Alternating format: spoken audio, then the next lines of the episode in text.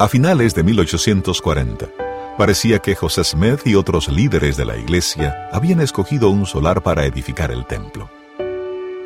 Sin embargo, para cualquiera que pasara por allí, el solar se asemejaba a cualquier otra parcela sin drenar del promontorio que dominaba el río Mississippi. De hecho, aunque había surgido un bullicioso asentamiento a un ritmo relativamente rápido, los habitantes de la incipiente ciudad todavía se esforzaban por salir de la pobreza. En el caso de un grupo de refugiados religiosos que trataban de recuperarse tras perder prácticamente todas sus posesiones, puede que parezca extraño que los santos de los últimos días intentaran edificar un templo tan poco tiempo después de llegar a Illinois. Al fin y al cabo, podrían haber determinado que un proyecto de construcción así podía esperar varios años, hasta que las circunstancias fueran más convenientes. Pero la conveniencia no era precisamente un factor en esta decisión. Los santos de los últimos días creían que la revelación sobre la edificación del templo era un mandamiento de Dios. A ellos les parecía lógico, en parte porque en los casi diez años transcurridos desde el establecimiento de la iglesia, los templos habían desempeñado un papel cada vez más importante en su devoción religiosa. Esos santos creían que los templos eran algo más que símbolos de su fe. Veían en los templos un componente esencial del Evangelio de Jesucristo. En este episodio hablaremos de por qué los primeros santos de los últimos días edificaron templos y cómo planificaron llevar a cabo semejante empresa en su nuevo hogar. Esto es El Templo de Nauvoo un podcast sobre los documentos de José Smith, y yo soy Spencer McBride, el presentador.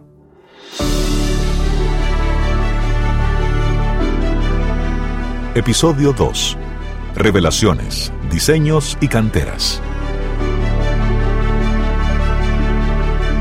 En un podcast dedicado a la historia de un templo concreto, es importante entender, en primer lugar, porque los santos de los últimos días comenzaron a edificar templos y considerar la evolución de su comprensión en cuanto a la posición que ocupaba el templo en su adoración cristiana, como un lugar en el cual podían acercarse más a la presencia de Dios.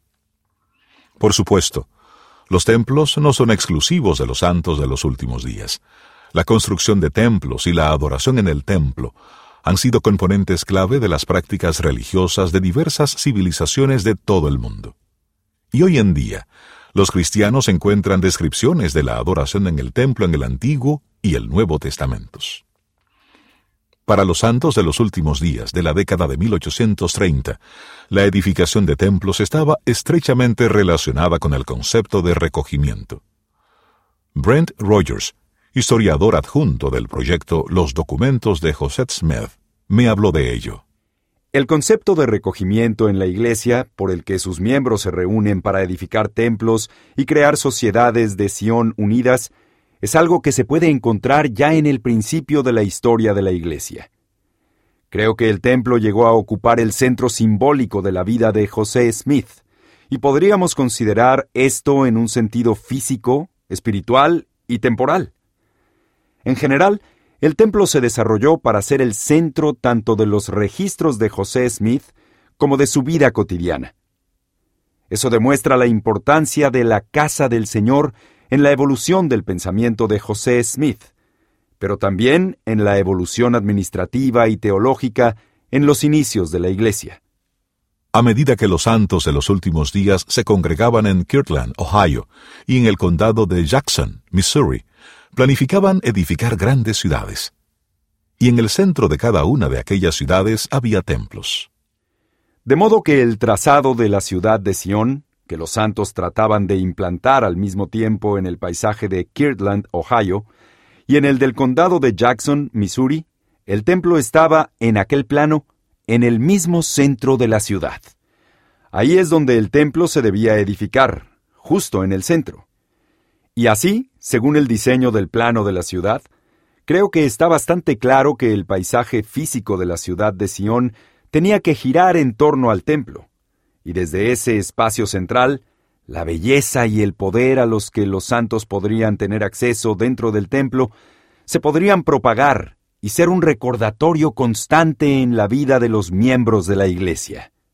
Ese es el modelo que el Señor le dio a José Smith, y a través de él, Frederick G. Williams realizó ese trazado. Y así dibujaron los planos de cómo serían los primeros templos, y donde se debían edificar era en el centro de la ciudad. Creo que cuando uno ve cómo se hizo Nabú, el diseño es muy similar. Pero la ubicación del templo no era tan céntrica, porque muchas de las viviendas y otros elementos estaban más cerca de la ribera del río.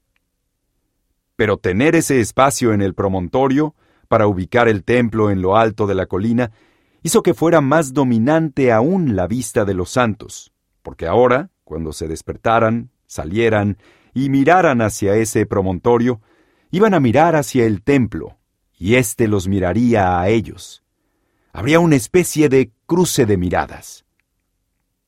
La casa del Señor mirando hacia abajo, hacia los santos, y los santos mirando hacia arriba, hacia la casa del Señor. Creo que la ubicación física de la construcción de los templos es muy simbólica. El templo iba a servir como recordatorio físico de la devoción de los santos por Dios. No obstante, José Smith y otros líderes de la Iglesia también habían previsto usos civiles y eclesiásticos para estos edificios. Serían lugares de reunión, tanto para usos comunitarios como para la adoración religiosa. En la parte religiosa, las primeras revelaciones publicadas por José Smith mencionaban una investidura de poder que se iba a producir en el templo.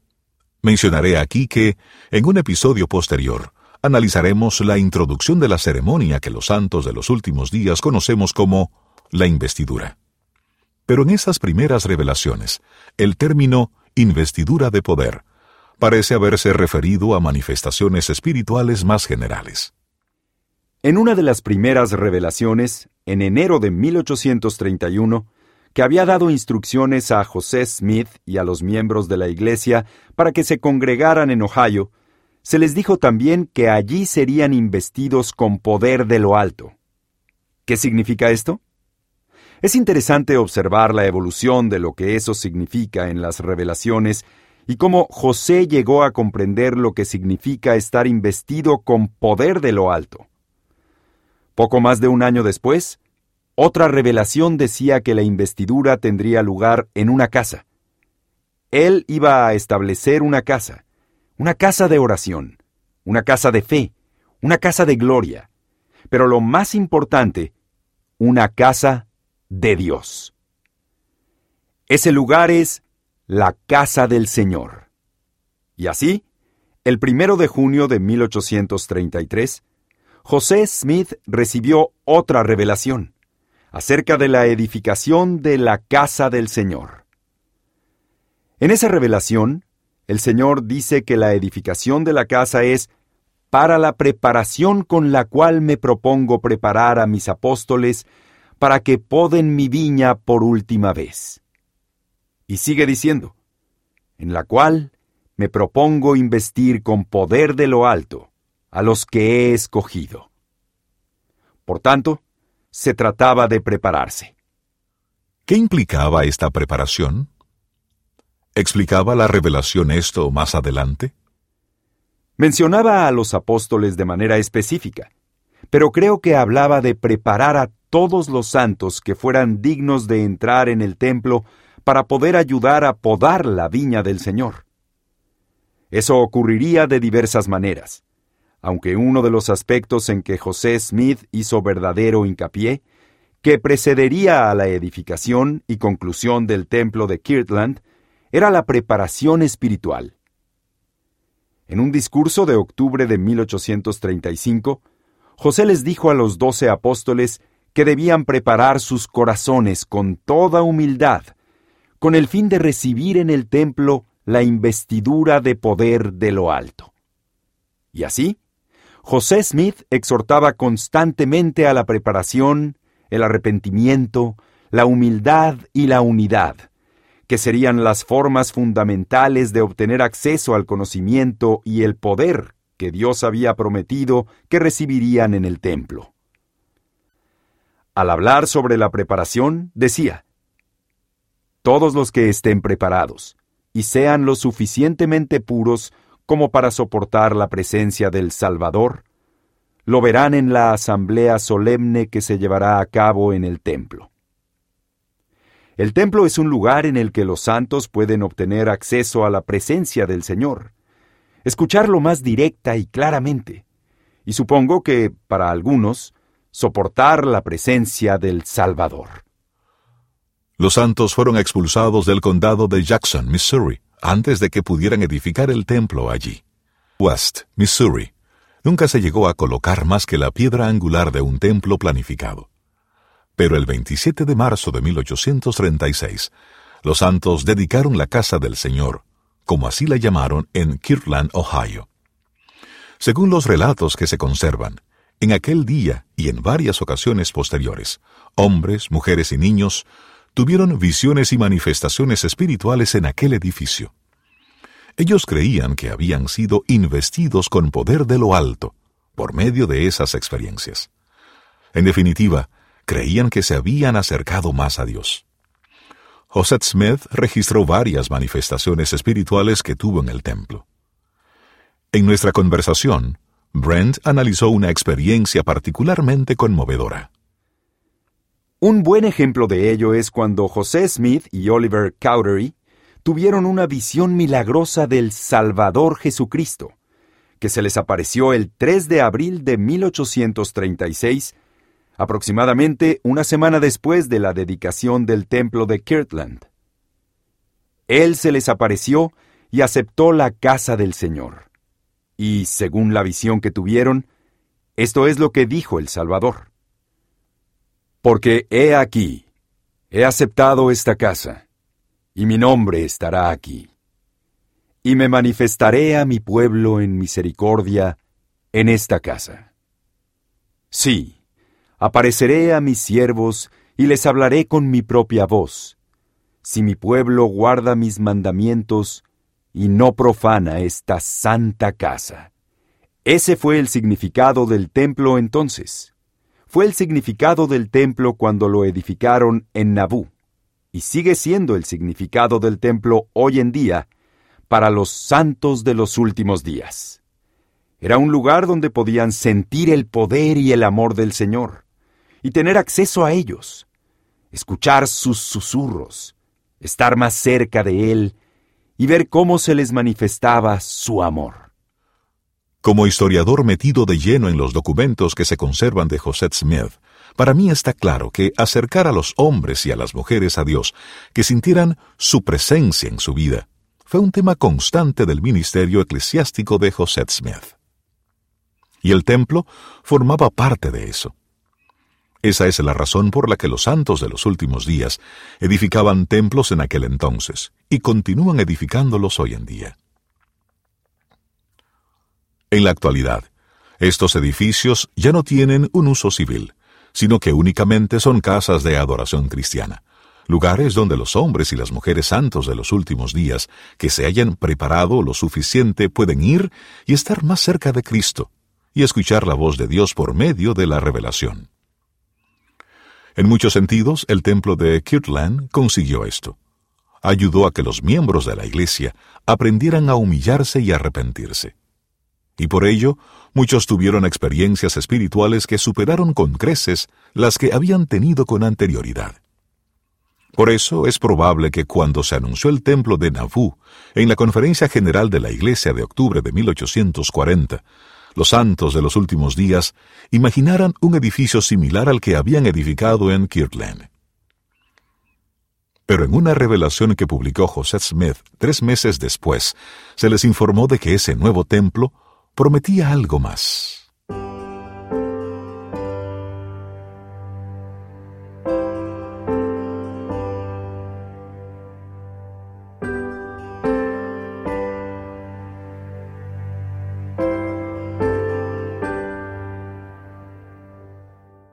Quizá ningún documento haya expresado mejor la forma en que los miembros de la iglesia que vivían en Nabú imaginaban el templo que estaban edificando que la revelación de enero de 1841. Se ha publicado como la sección 124 de Doctrina y Convenios, una recopilación de revelaciones canónicas de los primeros años de la historia de los santos de los últimos días. Ya en la primavera de 1840, José hablaba públicamente acerca de edificar un templo en Nabú. En la conferencia general de octubre de 1840 se anunció oficialmente y tras la revelación del 19 de enero de 1841 se convirtió en un verdadero mandato para los santos.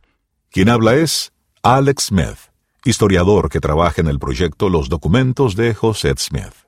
Esa revelación se convirtió en una especie de hoja de ruta de lo que sería Nabú durante el tiempo que los santos permanecieron allí. Y creo que para entender qué les parecía a los santos tener un templo en la ciudad de Nabú, tenemos que considerar lo que significaba esa sección para los santos de los últimos días.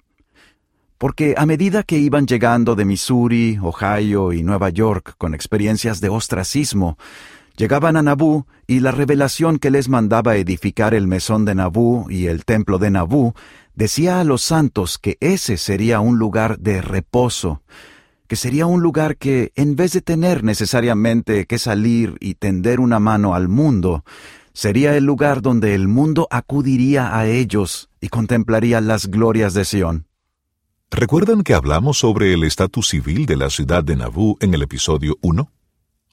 En cierto modo, esta revelación de enero de 1841 sirvió como estatuto espiritual de la ciudad. En esa revelación se incluye esta amonestación para que los santos se congregaran en Nabú y construyeran allí un templo. Dice así, Y además, de cierto os digo, vengan desde lejos todos mis santos, y edificad una casa a mi nombre, para que en ella more el Altísimo porque no existe lugar sobre la tierra a donde Él pueda venir a restaurar otra vez lo que estaba perdido para vosotros, o lo que Él ha quitado, a saber, la plenitud del sacerdocio. Solamente en esos versículos ya está claro que iba a haber algo diferente en el templo que los santos edificaron en Nabú. Ellos creían que, al terminar el templo de Kirtland, Dios había derramado bendiciones sobre ellos, que en ese templo se habían acercado a la presencia de Dios. Pero en esta revelación se les promete que había algo más que Dios deseaba revelarles, a saber, la plenitud del sacerdocio. Pero, como ha mencionado Alex antes, en realidad la revelación mandaba a los santos que construyesen dos edificios. Uno era el templo. El otro llegó a ser conocido como el Mesón de Nabú, que iba a servir como el lugar en el que los visitantes de Nabú pudieran alojarse mientras estuvieran en la ciudad, incluidos quienes fueran a contemplar las glorias de Sión. La sección 124 en realidad hacía más hincapié en la edificación del mesón de Nabú, un hotel, que en la del templo. Se dedicaba a ello más texto de la revelación que al templo o a la reorganización de la iglesia.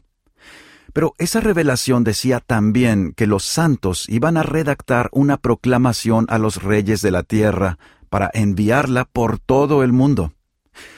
Citaba a Isaías con respecto a la construcción del templo. Traigan su riqueza, traigan todos sus bienes, vengan a Nabú, vean lo que hacemos, conviértanse en uno de nosotros. Gloríense en el reino de Dios aquí en la tierra y ayúdenos a edificar este templo. Pero al hacer eso, la revelación también exigía un hotel, y por eso hay dos tipos de edificios gemelos enormes que se planificaron en la ciudad. Un templo en el risco sobre la colina que iba a dominar el paisaje, las vistas a lo largo de kilómetros en todas direcciones, que iba a mostrar a los vecinos y a los visitantes de Nabú que la religión era el centro de Nabú y de los santos de los últimos días. Y después también estaba el Mesón de Nabú, ese gran hotel de ladrillos y piedra de varios pisos que se iba a construir justo en el extremo sur del río, en el embarcadero principal. De modo que cuando alguien subiera por el río Mississippi para detenerse en Nabú, se encontraría con ese enorme edificio que representaba la laboriosidad de los santos. Creo que, por lo general, los miembros de la Iglesia de hoy en día al menos saben algo acerca del templo de Nabú. Pero parece que a pesar de que en doctrina y convenios se expresa su importancia, la mayoría de los miembros de la Iglesia no han oído hablar del mesón de Nabú. Le pregunté a Alex por qué cree que es importante conocer la historia de este segundo proyecto de edificación en Nabú, ya que hoy en día los santos de los últimos días procuran comprender mejor esta parte de la historia de su iglesia. En primer lugar, creo que el mesón de Nabú es esencial para comprender la verdadera revelación de la sección 124. Cuando uno la lee detenidamente, lee sobre edificad una casa a mi nombre, edificad una casa, una casa santa. Leemos esas frases una y otra vez y la mitad del tiempo se está hablando del templo y la otra mitad del tiempo, o más, se está hablando del mesón de Nabú. Y entonces, para entender verdaderamente esta sección, hay que repasar y examinar versículo a versículo y descifrar a qué edificio se refiere. Por tanto, una parte de ello consiste simplemente en entender la revelación y el mandamiento. La sección 124 iba a ser como una hoja de ruta para los santos, y creo que refleja lo que José Smith creía que debía ser este reino de Dios sobre la tierra. Más que la conferencia general de la Iglesia de octubre de 1840, en la que se anunció el templo formalmente, fue esta revelación de enero de 1841 la que motivó a los santos de Nabú, que se pusieron en marcha con el nuevo templo y el mesón de Nabú. Una gran parte del comienzo de esos proyectos de edificación fue el diseño de los edificios.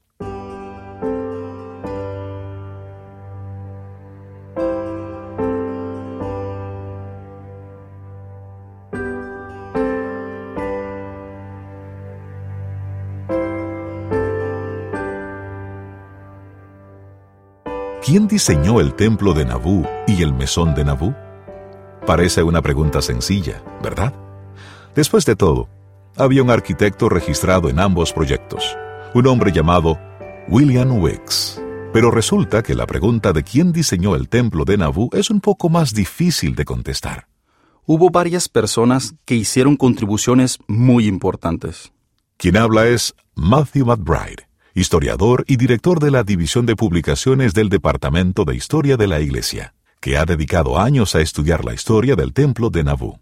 Empecemos por William Wiggs, que era el arquitecto, y José Smith, que era su cliente, o como lo llamaríamos hoy en día, el cliente de William Wiggs de ese edificio.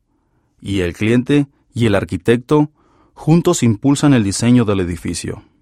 Algunas relaciones cliente-arquitecto hay clientes que básicamente dicen, aquí tiene una amplia especificación de las funciones de este edificio y aquí están las cosas que quiero que hagan en él, el propósito del edificio y cuál es nuestra intención, lo que tenemos que incluir en el edificio. Y después lo dejamos casi en su totalidad a criterio del arquitecto para que lo diseñe, quizás con alguna pequeña aportación sobre la marcha. Por otro lado, hay algunos clientes que se implican sumamente en el diseño y tienen ideas muy, muy firmes sobre cómo tiene que encajar todo en el edificio y cuál es la forma que debe adoptar el edificio para que sea compatible con su función. Y puede incluso que tengan ideas muy firmes sobre la decoración y los materiales, los colores y ese tipo de cosas. Entonces, ¿qué clase de cliente era José Smith? ¿En qué medida se implicó en la dirección de aspectos del diseño del templo? Las fuentes que tenemos nos permiten decir con certeza que José Smith estuvo muy, muy implicado en el diseño del edificio.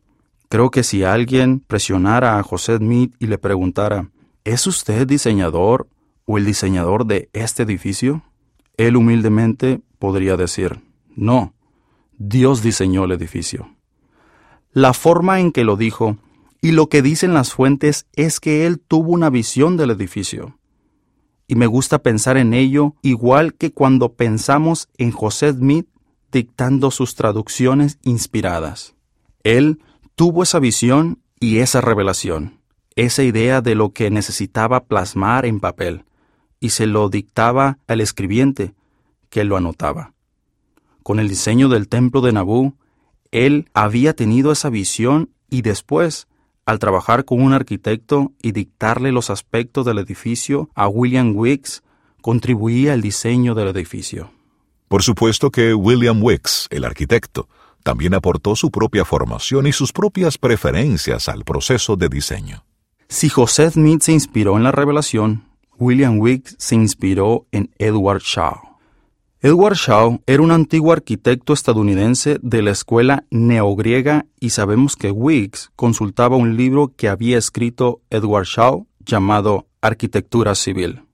Este libro básicamente adopta esa filosofía arquitectónica por la cual tenemos que volver, rescatar, restaurar y revivir los estilos de la arquitectura clásica, la griega y la romana y considera los órdenes de arquitectura griegos. El libro de Edward Shaw repasa todo eso con todo lujo de detalles. William Wicks no es un arquitecto al estilo de lo que pensamos que son los arquitectos hoy en día. Creemos que los arquitectos son genios que aunan el lado ingeniero y el lado artístico de las cosas, que se han formado no solo en ingeniería, sino también en teoría del diseño, y conocen las leyes y los códigos. Y combinan todo eso para crear edificios públicos que son grandes obras de arte en muchos sentidos. Había arquitectos así en la época de José Smith. Quizá Edward Shaw pudo ser uno de ellos. Sin embargo, William Wicks no era uno de esos arquitectos. No tenemos mucha información acerca de su capacitación y experiencia. No tenemos evidencia de que tuviera formación académica ni de que estudiara o fuera aprendiz de algún gran arquitecto o alguna escuela en alguna parte. Básicamente, era un constructor que tenía el libro de Edward Shaw. Le gustaba el diseño y tomaba las ideas de Edward Shaw sobre cómo se debía construir un edificio en uno de esos estilos y después se inspiraba en ellas. Las incluía en la conversación y el diseño del templo de Nabú, y así combinaban, supongo, con las ideas de José Smith. Esa relación entre ambos fue realmente importante y así desarrolló el diseño. En lo que respecta al estilo arquitectónico del templo de Nabú, ¿cómo lo clasificamos? Wicks dibujaba en estilo neogriego. José le pidió elementos de diseño que en parte se basaran en el uso pragmático del edificio para las ceremonias y los ritos religiosos que iba a presentar a los santos. Y después estaba el simbolismo esculpido en la piedra exterior. ¿Cómo describimos el estilo de un edificio así? Lo interesante es ver la incorporación al diseño del genio y la inspiración de José Smith. No era de orden jónico, ni dórico, ni corintio. De hecho, un periodista que vio el templo o los diseños del templo dijo que no era de ningún orden que hubiera visto antes, que lo llamaríamos desde ahora y para siempre simplemente el orden mormón, porque lo observó y dijo que en lugar del basamento que se podría esperar en una columna jónica o dórica, en la base de la columna había una piedra con una luna y en la parte superior, en lugar de un capitel al estilo corintio u otro estilo, había una piedra con un sol. En el ábaco que atravesaba la parte superior había trompetas esculpidas, y en el entablamento por todo el edificio no parecía un típico entablamento de puerta, sino que tenía todas esas estrellas de cinco puntas. ¿Qué estaba pasando allí? Aquí es donde surgió la inspiración de José Smith. Sus teologías, sus ideas sobre el milenarismo, sobre la segunda venida de Jesucristo, que se fusionaron con las ideas que William Wicks traía de Edward Shaw y de la tradición neogriega. El templo iba a ser grande.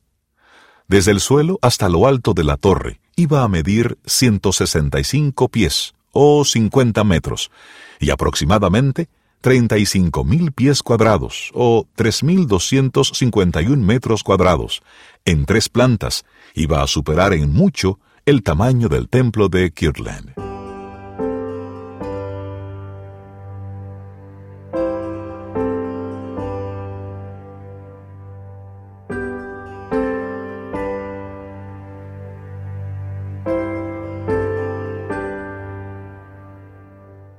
Los inviernos en Nabú podían ser gélidos. En condiciones así, cavar un hoyo de una profundidad considerable era casi imposible. Por tanto, los santos de Nabú tuvieron que esperar al deshielo general para poder dar la palada inicial del nuevo templo. Sin embargo, un par de meses después, el 6 de abril de 1841, celebraron la ceremonia de la colocación de la piedra angular que, por otro lado, fue algo muy importante. La colocación de la piedra angular había sido, durante siglos, algo que se acompañaba con una ceremonia. En los primeros días de los Estados Unidos era muy habitual celebrar ceremonias de la piedra angular muy elaboradas cuando se daba inicio a una estructura pública importante. E hicieron lo mismo en Nabú. Lo anunciaron en los periódicos y por carta invitaron a personas prominentes de todo el condado de Hancock para que acudieran y se unieran a ellos habían construido una tribuna de madera y algunos dignatarios pudieron ver la ceremonia desde esa tribuna. Los relatos hablan de cómo se acomodó y organizó a la multitud. Los miembros de la Legión de Nabú formaron un cuadrado alrededor del espacio que iba a ocupar el edificio. Y Joseph Smith III, que era muy muy pequeño en aquel momento, estaba presente y recordaba esa ocasión porque fue un gran acontecimiento, un gran momento. Llevaron a cabo la ceremonia prevista y colocaron cada una de las piedras angulares del edificio. Resulta interesante que Thomas Sharp, que posteriormente fue enemigo despiadado de José Smith y de la iglesia en Illinois, había sido invitado a esta ceremonia y quizá ese fuera su primer contacto con la comunidad, con José Smith y con la iglesia. Al principio pensó que había sido una ceremonia linda, que se había hecho bien y solo tuvo buenas palabras. Después, a medida que la relación se deterioraba, cambió de parecer. Pero fueron unos primeros momentos interesantes para presentarle la iglesia, solo por el hecho de que aquel acontecimiento había suscitado tanta atención y había atraído a personas de las comunidades de alrededor. Fue una época de júbilo en Nabú, pero había demasiado trabajo que hacer como para que los santos lo celebraran durante mucho tiempo. La prioridad en su lista de tareas era adquirir los materiales necesarios para construir el templo.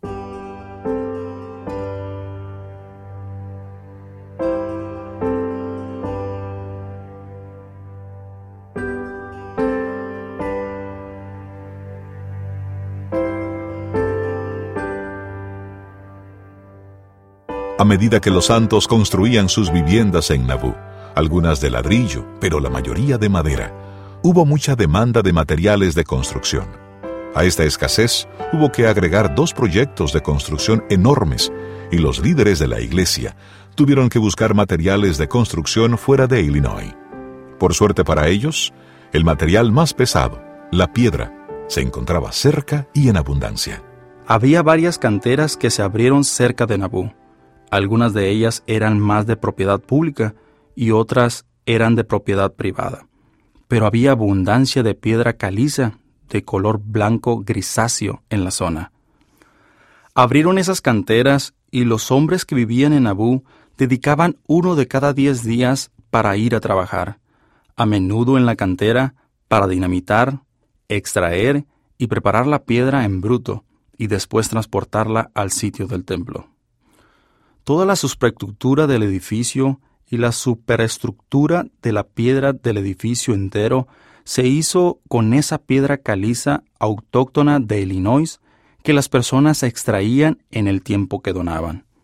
Había un grupo de canteros con cierta capacidad y destreza que tenían la habilidad de dar forma, de pulir y de esculpir los elementos del diseño en algunas piedras. El comité del templo contrató a esas personas y se les pagó a través de la tienda del templo. Esa tienda se abastecía con productos que donaban otros santos de los últimos días, que trataban de esforzarse por donar y formar parte de la construcción. Así que la piedra llegó de canteras locales. ¿Qué ocurría con la madera? Iban a necesitar madera para terminar el templo, y mucha. El templo no era el único proyecto de construcción en la ciudad, y la madera escaseaba. Si bien había árboles cerca del río Mississippi, Una vez que se viajaba hacia el este del Risco, uno se topaba rápidamente con vastas extensiones de praderas.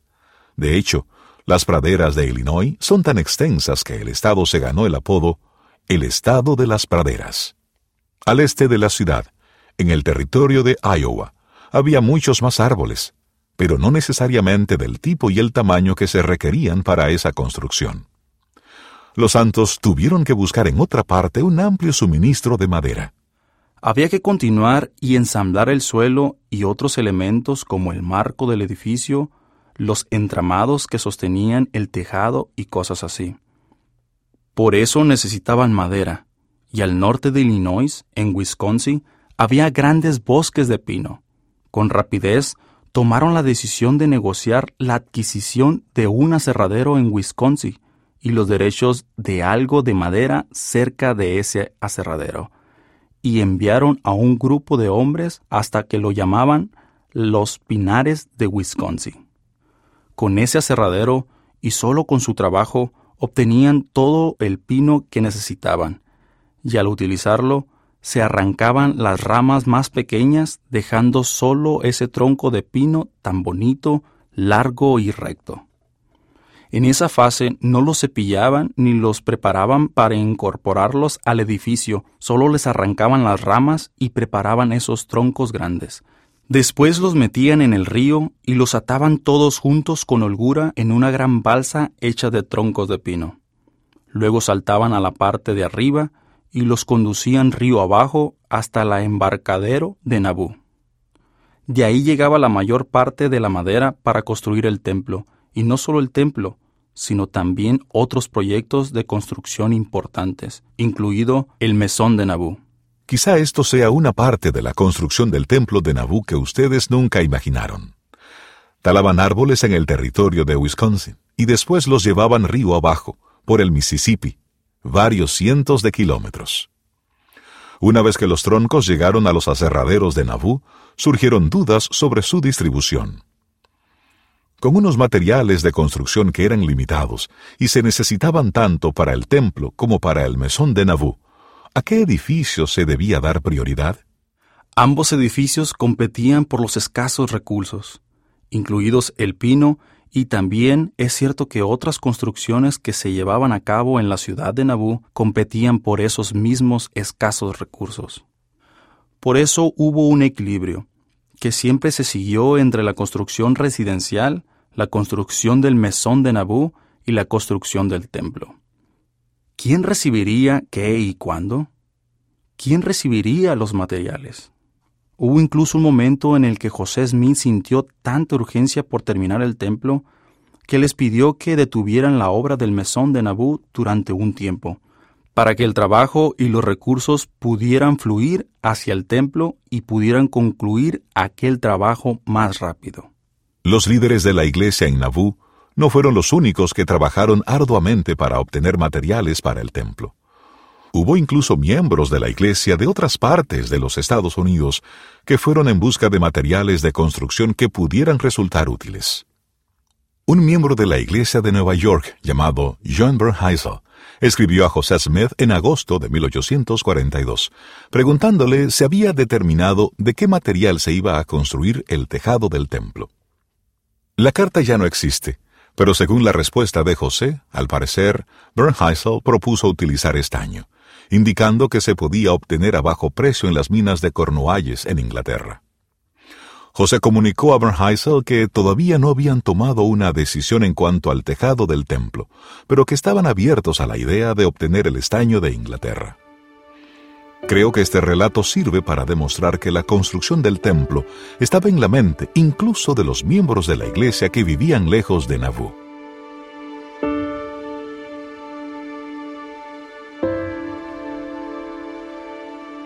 Antes de avanzar demasiado rápidamente en el relato de la construcción del templo, creo que debemos retroceder un poco en la historia para hablar de los ritos religiosos o lo que los santos de los últimos días llaman ordenanzas que se iban a realizar en el templo que se estaba construyendo. Porque meses antes de la ceremonia de la piedra angular, en abril de 1841, e incluso antes del anuncio oficial del templo en la conferencia de la Iglesia de octubre de 1840, los santos de Nauvoo comenzaron a participar con entusiasmo en una ordenanza en particular que estaba destinada para el templo. Era una ordenanza que, en un instante, amplió los conceptos de los miembros de la Iglesia sobre el Evangelio de Jesucristo y la función que desempeñaba la familia en él. Esta ordenanza era el bautismo por los muertos. Analizaremos con detalle su historia en el próximo episodio de El Templo de Nabú, un podcast sobre los documentos de Josette Smith.